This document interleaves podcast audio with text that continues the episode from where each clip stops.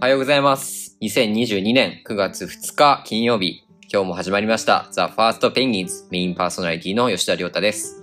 この放送は周りで挑戦し続ける人を紹介し、皆さんと一緒に皆さんに挑戦する勇気と元気を共有する番組となっております。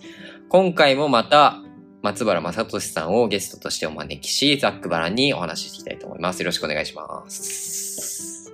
お願いします。お願いします。まあ、前回ね、結構いろんな濃い話をはいはい。聞かせてもらったんですけど、楽しかったですね。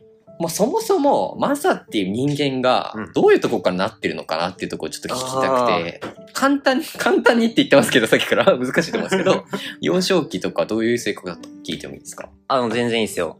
まあ、本当にちっちゃい頃から話すると、まあ僕がこう、まあ、3 2歳とか1歳とか、その時は、あの、手に持ったものやっぱ投げるんですよね、子 供。投げる で 僕がそれが特に激しくて、もう多分ね、床につけた傷の数では他の子供に負けないんじゃないかっていうぐらい、物を投げては壊してみたいな人だったんで、そう親からはお前は破壊神だって言われてましたね。破壊し言えば。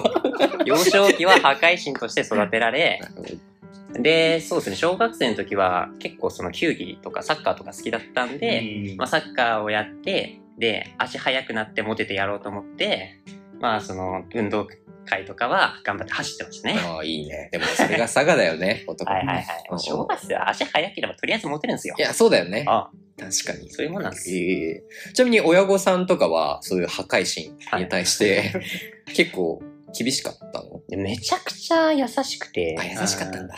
むしろ全然怒んないから、自分、なんだろうね。逆になんか、子供側としても難しいという。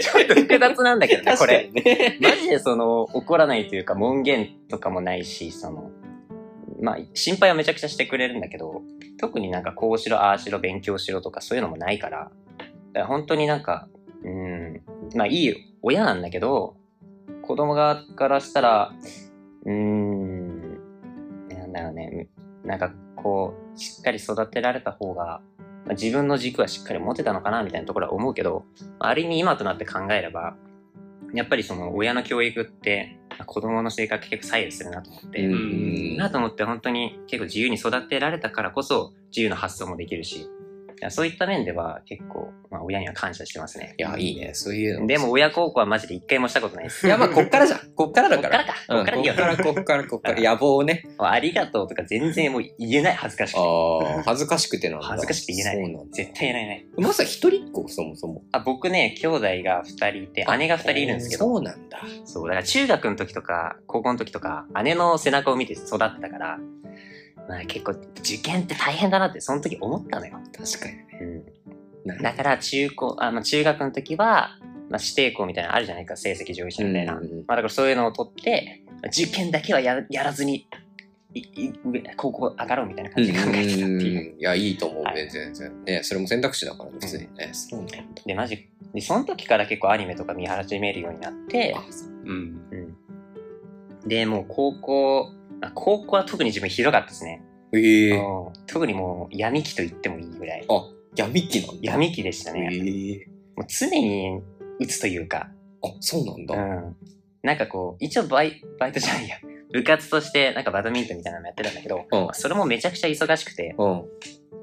本当に朝練とか、まあ、放課後練みたいなのずっとあったから、体力的にも、あと勉強もやっぱり忙しくなるから、確かに。うん。あその辺で結構精神的にずっとやられてて、うんうんううんんって感じで、本当にもうずっとこう、誰とも喋らずに、シーンとしてるタイプだったね、高校の時は。ああ、そうなんだそ。もうひたすらやって。いや、もう何もやってない。あもうぼーっとしてた、とりあえず。ああ、そうなんだね。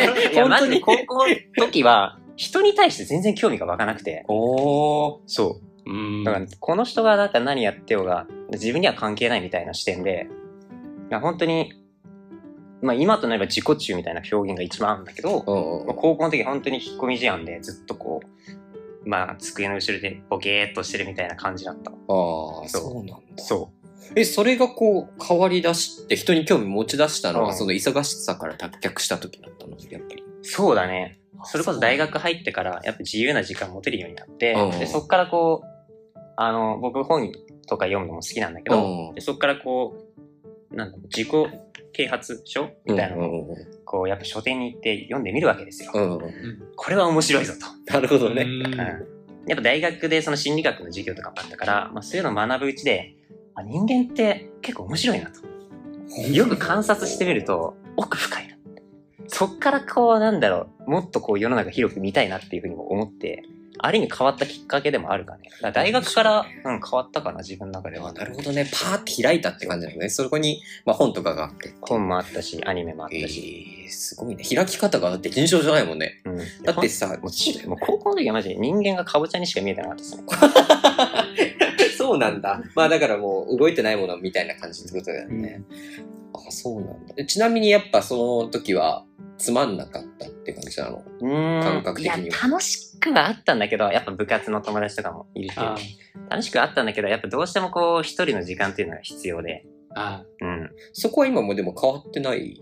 今も結構一人でいることもまあいあってでも最近はやっぱりその IVRC だったりそういった活動があるからまあチームメンバーと一緒に活動することも多くて僕の中ではどっちも欠かせないですね、ああ、なるほどね。一人の時間も、うん他の人にいるって時間もってう感ん、じどっちも大事ですなるほどね。面白いね。そっか。そんだけでもそうだよね。詰め込みになるとね、うんやっぱ余裕がなくなっちゃうってのあるかもしれないね。なんかある大丈夫村中聞きたいこととかないないです。今のところはない。はいでももしさ、その、その高校の時の状態ぐらいうん忙しくなったら、うんもう一回同じ風になっちゃう可能性はある。 いや多分なんないなああ、もうまあ、あ学れ習はした。もうなんかもう、なんだろうね。本当に思春期のなるほ抵、ささない抵抗みたいな感じもあったかど。ら。なるほどね。そう今となってはもう笑い話ですけど、うんうんあの時は本当に、もう文化祭も別になんかもう廊下でパズドラやってるみたいな、ベランダでパズドラやってるみたいな感じだった かああ、ら、もう今となってはね、全然そう、なんでそんなことやってるんだろうみたいな感じですけど、やっぱ人って何かしらで変わる時があるのかなっていうのはちょっと思ってます。ああ、なるほどね。面白いね。そうなんだ。そっちだったんだね。そっちです。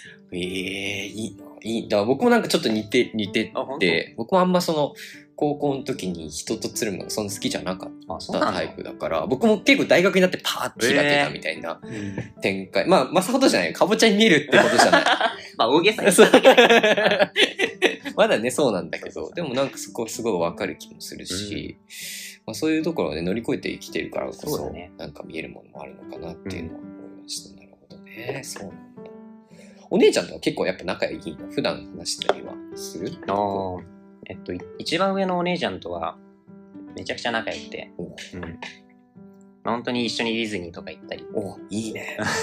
するぐらい仲はいいっす。何個さ、ちなみに何個離れてえるっとね、6個ぐらい離れてるかな何。個か。あ、7個だ。7個。 7個かあ違う6個だ。えーまあでも割と離れてん だあね。そうだね。 2番目のお姉さんは2番目のお姉さんは3つかな。あうん、 3つか。なるほどね。確かに微妙にあれだね。そう、微妙ななんか距離感があるんですよ。そっかそっか。なるほどね。なんか大丈夫そうじ微妙な距離感で すか。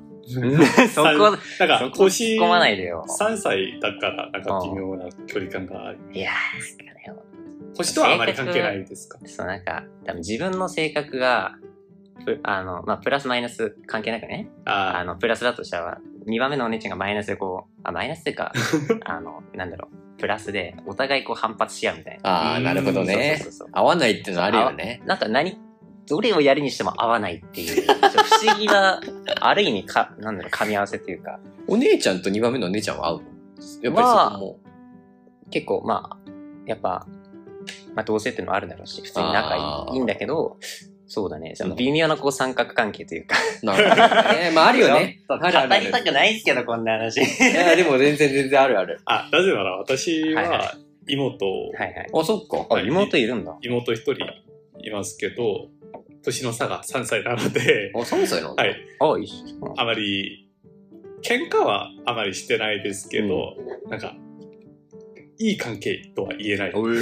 ええ。あまあんりま話さない話してそうない。なんだ。でも、ちゃんと会ったら話はするけど、なるほどね。なんか微妙な距離感を感じて、 少し気になって聞きま した。ああ、そっか。でも、マサの場合はなんかあれなのかもね。その家族の問題っていうよりも結構自分が結構変化して、まあもちろん家族のあれはあるかもしれないけど、まあ、自由に育てられたからこそ、結構ね、自分の中で変化がいろいろあったっていう感じなのかもしれないまあです、そうだね。自分の中でその変化が感じられてるっていうのが一番楽しいというか。ね。うん。だからなんかこんな面白い人が出来上がる感じですね。なるほど、ね。 ありがとうございます。ありがとうございます。 まあそんなね、ちょっとマサ、まあ含め、ソンジュとかにもちょっといろいろ聞きたいので、今回は新しくちょっと質問コーナーを。待ってました、質問コーナー。質問コ ー僕ナー。の持ち込み企画ですね。そうです。マサがちょっとやりたいということで。どうしてもやりたい。僕もちょっとやってみたかったので、うんまあ、今までちょっと議論的な感じになってしまいましたけど、まあこう結構ね、ちっちゃいトピックをいくつか聞いて、あの話していきたいなというふうに思ってます。じゃあまず1件目っていうことでほい、まあ、これは僕の KMD の友達から聞いたんですけど、めんどくさがりはいというふうにおっしゃってたんですけど、それをどう克服してきたのかっていうところを聞きたいっていうことですね。うんどうです かまあ、僕は克服できてないっすね。簡単 に。そうなんだ。克服はやっぱめんどくさ。人間ってやっぱどうしてもめんどくさがり屋なんで、うん。これをの乗り越えるのはまあ普通はできないというか、うん。本当にこうアクティブな人じゃない限りは、どうしてもめんどくさいと思う瞬瞬間があるんで、じゃあどうやって乗り越えるかって、まあ、自分なりに考えた時に、うんやっぱりそのアクティブな人と一緒にいるってのが、あー一番自分もアクティブ寄りになれるというか、なるほどね。環境ってことね。環境はめちゃくちゃ大事です。確かにね。ああ、でもそれはあるかもね。そっかそっか。え、でもさ、それって一人しかいなかった場合とかさ、うまあ、そういう状態もああるわけじゃん,、うんそういう場合はどうす んのそういう時はもうセルフコントロール します。そ こはちゃんとするんだね。どう やってセルフコントロールするかっていうと、本当に何もやる気出ない時は、とりあえず寝ますと。あ、でもそれいいよね。寝てう、んやりたいゲームやって、うんアニメ見て、じゃあしっかりともうこんだけ長時間くつろいだんだったら、そろそろやる気出るだろうみたいな。ああ、ちゃんと解消さあせそうそうそう、解消。まあ解消というかもう、だんだんこうアニメとか見てる間にその気に持っていくみたいな。あー自分の中で。なるほどね。そう。それでこう、じゃあやるぞみたいな感じで、めんどくさがりや克服するみたいな。あだから自分は結構その、やりたいことを先にやっちゃって、うん。で、その終わらせ、やりたいことやった後に、ちょっとやるみたいなスタあンスでなんもで。すごいね。それ切り替えられるんだね。だっあてーなんかずっとずるずるずるずるいっちゃいそうじゃないそれ。そうだね。それもすごいなと思う。ね、すごいよね、それね。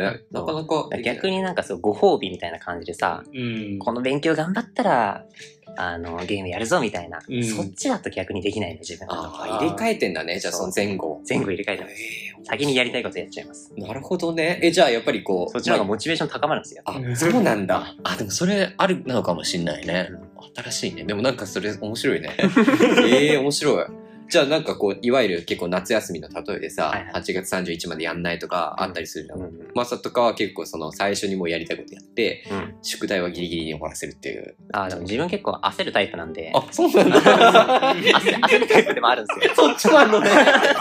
そっちもあんのか。だから最後に別にあの宿題とか残すっていうタイプでもなくてやっぱ焦るから地道にやってこうみたいなうんバランスはある意味取れてるみた いああ、すごいね。じゃあどっちも取れてんだね、結構ね。などっちにでもなれるみたいなところあるか もねかっけえな。行ってみたいな、それ。 いいな。ちなみになんか結構ね、めんどくさがり屋の素質があるのかなって思うソンジュさんですが、どうですか、ソンジュは。そうですね。私も本当に自分をめんめんどくさがり屋だと判断して いますけど、あ本当にもともと めんどくさがり屋という言葉を発音することまでめんどくさい。 最強や積極系ですねん。最強やん、マジで。あ一つ告白したら、昨日は本当に精一杯何もしなかった日でした。 いっぱい何もしない でも、なんか、私も、なんか、マサさんと同じに、告白、告あ克服克服することじゃなくて、なんか私も私なりに面倒くす、めんどくさい時の、その時間自体を楽しむ、あー楽しむスタイルだと思います。うんでも、えー何、いやらなきゃならないことがあったら、ちゃんと、えーやっている感じですけど、なんか私は、スケジュールをちゃんとうん設定して、なんかその隙間に、なんか、めんどくさい、なんか、惰性とか、あーそれを感じることを充実している うん感なじるほどねですねプラスマイナスを相殺しながらやってるみたいな。なんか仕事の効率のために面倒くさがる時も、うんえーなんかいろいろなアイディアが浮かんでくる時に、うん結構面倒くさいけどその時もちゃんとなんか携帯ノートでなんかちゃんとメモしたらいや、偉い。はい、なんかそれを仕事する時とか課題する時にうん。ちゃんと参考できるアイデアも出てくるからうんそれも結構克服のうん一つのやり方ではないかと思います。メモ書く習慣があるっていいですね。ねそうだよね。その時にバッてやるってよりは、多分隙間時間にいろいろ埋めながら、はいはい。こう蓄積したものをうん最終的にやるっていう感じ。はい。なるほどね。面白いですね。二人ともなんかちょっとやり方が独特な気がするん ですけど、なかなかないからね。やっぱ一気にやるっていう人が多い気がするので、うんまあまたちょっと少し反対的な面があったら、マザーさんはなんか自分が今やりたいことがあって、うんなんか他のやりやる気が出てくることがあったら、私はなんか逆に、もちろん私もやりたいことをまずするけど、それ、それまでめんどくさく、 あめんどくさくなって、うんなんかやらなきゃならないこと、仕事に戻るうん感じだと思います。だやよねる気が出るからするのではなくて、今やりたいことをやっていたら、それが面倒くさくなるから、他の仕事に戻る。あー そんな感じです、なる私ほは。どね。ああ、そっか。なんか面白いね。そうなんだ。ええああ、よかったです。二人の質問来て。はい。じゃあ、ちょっと次の質問に移っていきたいな、というふうに思います。えっと、まあ、次の質問は、あの、うんまあ、KFD の他の友達から聞いたっていう質問で、友達は多く必要か、うんまあ、狭く必要か。まあ、これはもう、あの、必要かっていう話じゃなくて、今までどういうスタイルを取ってきたのかっていうところをちょっと二人に聞きたいかなっていうふうに思ってます。っていうことです。じゃあ、ちょっと順番変えて、ソンジからどうですか めっちゃ OK だったな。確かに。 めっちゃ驚いた。えー今は友達は広く必要だと思っていますけど、今まで私大学時代、私のスタイルは本当に狭く作る。うんうんうんそんなスタイルだったと思いました。なんか、全然話しかけないし、うんうんうんなんか、ずーっと黙っているし、うん。ああ、そうなんだ。そんなスタイルだったけど、でも私に興味を持って話しかけてくれた人たちが、今までずっといい関係を維持している。そんな感じだったと思いますけど、だから理理由はわからないけど、なんか日本に来て、えーなんか外国語で話しているから、なんかせっかく外国に来たから、少し頑張ってみたいと思ったのがきっかけだと思います。今は、うんうん今はちゃんといろんな人に話しかけて、なんか仲良くなりたいといや思っていする。ごいよ ね。普普通にね、もうその視点も見えるし、なんかすごいなってすごい思ねう、いろんな意味で。なんか大学時代になんか狭く人間関係だったけど、なんか心はあまりなんかそんな感じではなくて、うんみんな仲良くなりたいけどそれが面倒くさいから あーそれが面倒くさめいんかどらくさがりはそこで出ちゃうかだか。ら最初に話しかけるのが本当になんというかなんかいろいろ心配もあるしファーストペンギンだよ、これで。やばいやばい。やんないと。そんな面倒くさがり屋でしたなるほどね。 あまあでも、そっか。マサの場合どうですかあ、僕、僕個人というか、なんか結構本読む間に、確かそれ答えがあって、うんうん。おおなんか、どっかの調査したものによると、まあ、大悟風に言うと、まあ、どこどこ大学の誰々が言ってたんですけど、みたいな。そう。確か、その仲の、本当に、仲のいいと呼べる友達をまあ10人だか、なんか20人だかそれくらいいれば、なんか幸福度が、人生の幸福度が、まあ、ろなんか80%とか、なるみたいな。な、なんかそういう科学的な話も出てるので、まあ、それが正解とは言わないけど、まあ僕個人としても、やっぱりその、浅く広く友達を作るってよりかは、まあその信頼し合える友達は、あの、数人必要で、で、それに、それにプラス、まあもちろんその、普通の友達というか、一緒に話すような友達が何人かいてもいいけど、別にそんな多くはいらないかなって思ってうますね。ん、確かにね。なるほどね。ちなみにその、まあレイヤーで考えるみたいな多うん分話が今のマサの話だと思うんだけど、ここのステップを上がるためには、なんかこういう条件を出してないといけないとか、逆にうんこういう話はこの一番上のこのレイヤーの人にしか話せないみたいなのがあったりする。ああ、あんまそこいや、特になくて、うん僕も別にレイヤー決めてるわけじゃなくて、普通に気が合う人と、なんか、自然と一緒にいちゃうよね、みたいなああ、なるほど、感じになっちゃうから、意識してるっていうより意はもう。識してるっていうか、まあ、自然となんか出来上がってくるな、みああたいな。ー、なるほど。まあでも一緒にもう飯行けば友達っすよ ね。いいっすね。う確かに、うまいもん食ってね。ん。そう。うまいもん食って、一緒に話したらもう友達 っす。カップ麺で名言出も、ましカたップ麺でもいいんだよ。 はい。メイクカアップップ麺一緒に食えばもう友達っす。確かにね、辛い中とかで食ったらね、マジで美味しいもんね。確かにな。なるほどね。じゃあ、そのスタンスでいくと、あんまりこう人によってうん話し方を変えたりとかは、あめちゃくちゃありますよ、僕。おおいや、なんか、高校時代に植え付けられたトラウマで、ああのそうバドミントン部だったんだけど、そこのこう、上下関係があまりにも厳しすぎて、あそう。で、中、中学生の時とかもう全然上も下も関係なくフレンドリーだったから、うん高校入って衝撃受けて、うわ、こんな厳しいの世の中と思って、もうなんかもう目上の人に対しては、あ、はい、あそうですね、みたいな、そういう感じになっちゃうっていうのがちょっとあ って、。逆にこう家、家だと本当にもう自由で、ー うん。あ、うん、いや、よろしく、みたい な。なんだろう、すげえ適当というか。一言で、たまにこう、そう、あのー、規制を上げる というか、規制を上げるというう、か、聞きたいわ、それ。 難しいけど、まあ結構家ではうるさかったりしますえね。えいや、そうなんだ。うんソンジュはどうなんか変えたりするやっぱり私も、なんか人によって、なんか、なんていうか、言い方とかあ、まあ、あ言い方はね。変わりますと、変わると思いますけど、伝える内容としてはあんま変わんない。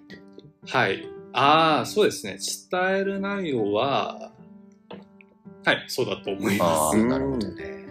でも、なんか、それは、中途半端になるかもしれないですけど、やっぱり、先生にもちゃんとマナーを守りながら、なんか先生にマナーとかうん礼儀正しく話すけど、自分の意見はちゃんと伝えることが重要だと思うけど、うんなんか本当に親友とか仲仲がいい友達にもなんか自分の意見をちゃんと伝えると思いますけどうん友達とのマナーはちゃんとあると思うからそれもちゃんと守りながら伝えると思っています。なるほどないやるほどソンジュ誰と話しても敬語使うも んね。そうだよ。なんかね、きっかけうんが、日本語勉強してたきっかけが朝日新聞で。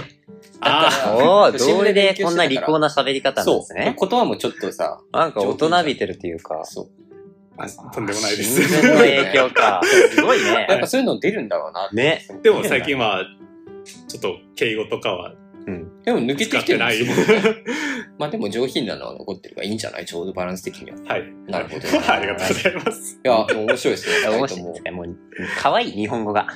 ソンジュの日本語あ、可愛いそ。うそうですあか。可愛い。確かにもはや可愛いよもうね。か、もはや可愛い。外国人が話す日本語は全部 可愛い。うんあー頑頑張りままあす。伝われば張ります。いいかな頑張ってください。いやそう可愛いで出してください。なるほど。なんか言い方が変だけ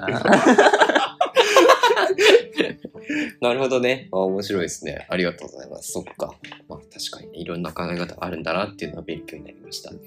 で、まあ3つ目の質問ってことで、まあこれは僕個人からの質問なんですけど、すっごいしょうもない です。まあさっきから結構その、まあ、研究領域だったりとか、まあご飯とかの話が出て、まあ五感っていうところが、まあ、結構ワードとして出てくると思うんですけど、もし五感の中で一つしかなかったらどれを選びますかもう一択じゃないのいや、まあでもそれ聞きたいです、普通に。簡簡単な質問ではないですよね。単な質問じ ゃない、普通に。まあ、何でもいいですよ、全然。うんじゃあ、どっちがじゃあ、そっちから。あ あー、難しいですよ。難しい。簡単って言ってなかったっけまあ、価値観、多少出るのかなっていう。多少。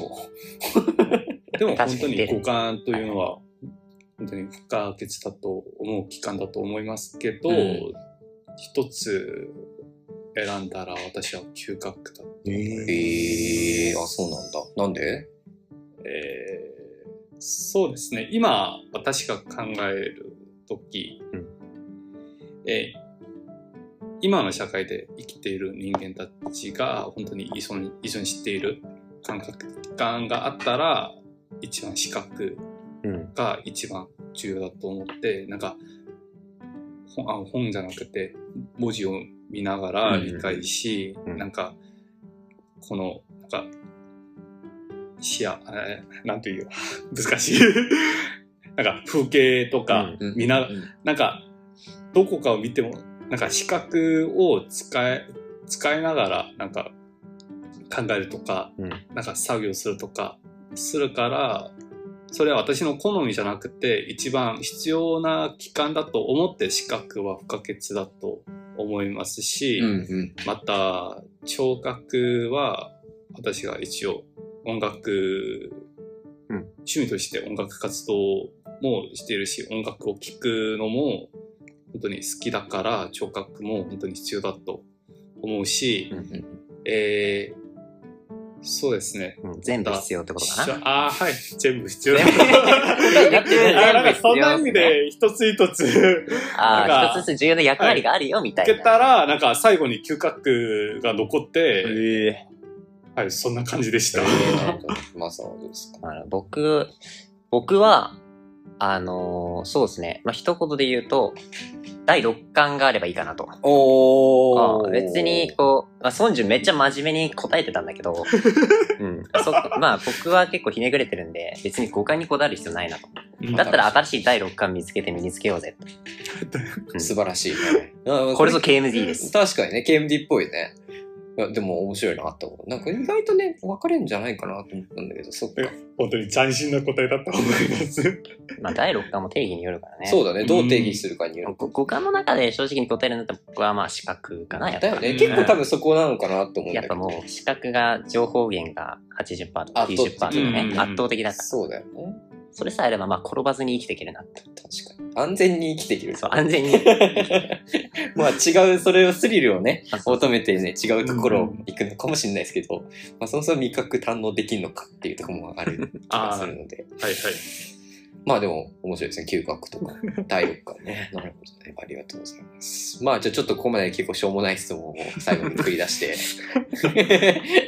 まあある意味ちょっと KMD 回みたいな回答が出てきたと思うんですけど、最後にちょっとまさから聞きたいことがあるらしくて。あそうそうそう僕からちょっと亮太に、あ僕まあ、ですこねのラジオを主催してる亮太にぜひ聞きたいことがあるんだけど、はいまあ、やっぱりこう自分も面倒くさがり屋のところがあって何かこう新しいことやろうとかチャレンジしようっていう時にもどうしてもこう腰が上がらないというかやりたくても結局やらずに終わっちゃうみたいなさことがあるんだけどじゃあそういったこのハードルを亮太はどうやって超えてるのかなってちょっと疑問に思って私がこのラジオもそうだしなるほど。結構いろいろや活動してるイメージあるから、そのハードルをどういうふうになんか心構えなのかわかんないけど超えてるのかちょっと聞きたいなと思って。何なんですかねまあなんか3つぐらい理由はあるのかなと思ってて、まあ僕1つ目としては、まあ、もう時間がないっていうと ころなるほど。でなんか僕結構死期死ぬ人生を30だと、30までだと思っててあーこれはもう勝手な自分の人生史観なんだけど、だからこそやっぱあと8年で何かやんないといけないってなると、まあこう今やんないと後伸ばしにしちゃうと、はいはいこの時間がすごい問題になっちゃうからなるほど今ややりたいっていう気持ちがあるっていうのとまあ残りの2つはちょっとチップス的な感じになるけどまあ1つは、うんまあ他の人を入れちゃうっていう何かやるにも他の人入れちゃえばその人から言われるのもあるし自分だけの責任にならないからあ逃れられなくなーる。なるほど。でまあ一番最後はもう言っちゃう先にこれやりますなね。 宣言大事ですよもうね。結構それ大事だと思ってて、うんまあ、インスタとかもそうだし LINE グループとかでこれやりますって何も決まってない状態で言っちゃうみたい なのをやると逃がれ逃げられなくなるからうん自分を追い込んでんだ。それうでもうそれしかないのかなっていうのも思うしなんか今日聞いててやっぱりこう僕も結局タイラーだからねなんか何もやんないと進まないっていうのがあるから、先に宣言しちゃった他の人の目をこっちに向けるっていうのが、おーまあ、一つポイントなのかなっていうのは思いますね。でも私はこれも本当にすごい、すごいと思いますあありけがとうございどま、す。なんか逆に私は宣言しても大胆に逃げてしまう。わかる。俺 もそう。うなの宣そう、親に、あー親とか友達にこれやりますって言っても結局なんかね、逃げちゃうんだよそ うそね。うか、それはちょっとじゃあ解決になってないね。そっか。なるほどね。何なんだろうね。あ、まあでも最初の5分やってみるとかは、なあるかもしれないやってみる大事だ ね。そうう。ん。うん結局やったらハマるっていう意外と続くとか。そう、あ意るか外らと続くからね。とりあえず、そう。本当に指先だけでも突っ込んでみる。そう、マジでそうだと思う。なんかやらずに逃げるってよりは、まあ、とりあえずちっちゃくてもいいから、回数を重ねるってところがうん。大事なのかなっていういのや、は素晴らしい。それだわ。思いますね。それだ。そう、なんかね、最初から3時間とかやろうとすると、絶対続かないから、う5分とか10分とかでもいいからやるってん。いいうや、、そうだよ。大事にするっていうのがいいんじゃないですかね。はい。素晴らしい回答を得ま した。勉強になりました。ありがとう勉強になるのかい。まあで、こんな感じで、まあ今回はちょっとね、いろんな話聞けたし、僕、マサとなかなか話す機会がなかったかいやら、本当にねそう、こんな濃密に話してすごい良かったなって思います、本当に。まあ、ソンジのね、意外な嗅覚発言も。マジですげえ真面目に答えてる。すげ えクスクスして聞いてたんだけど。本当に真面目じゃなくて、なんか、急に問われるから、少し緊張して。あもう考えちゃう よねそうですね。緊張すんな、もう何回出てん だよ。って感じで、まあそう、結構、こうわいうけとこあろい可あ愛いいんと。ですよね。ね、可愛いねは。いそうだね。そういうところも含めて可愛いってところで、まあ今回のラジオは締めたいなというふうに思ってます。まず、マサ、ありがとうございましいた。やいや、こちらこそ楽しかったっす。はい。またちょっと機会があったら、いやぜひぜひお話しさせてください。まあ、普通にラジオ以外の部分でも話してください。はい。えっと、まあ、じゃあ今日は以上になります。ザ・ファースト・ペンギンズメインパーソナリティの吉田亮太でした。ありがとうございました。ありがとうございました。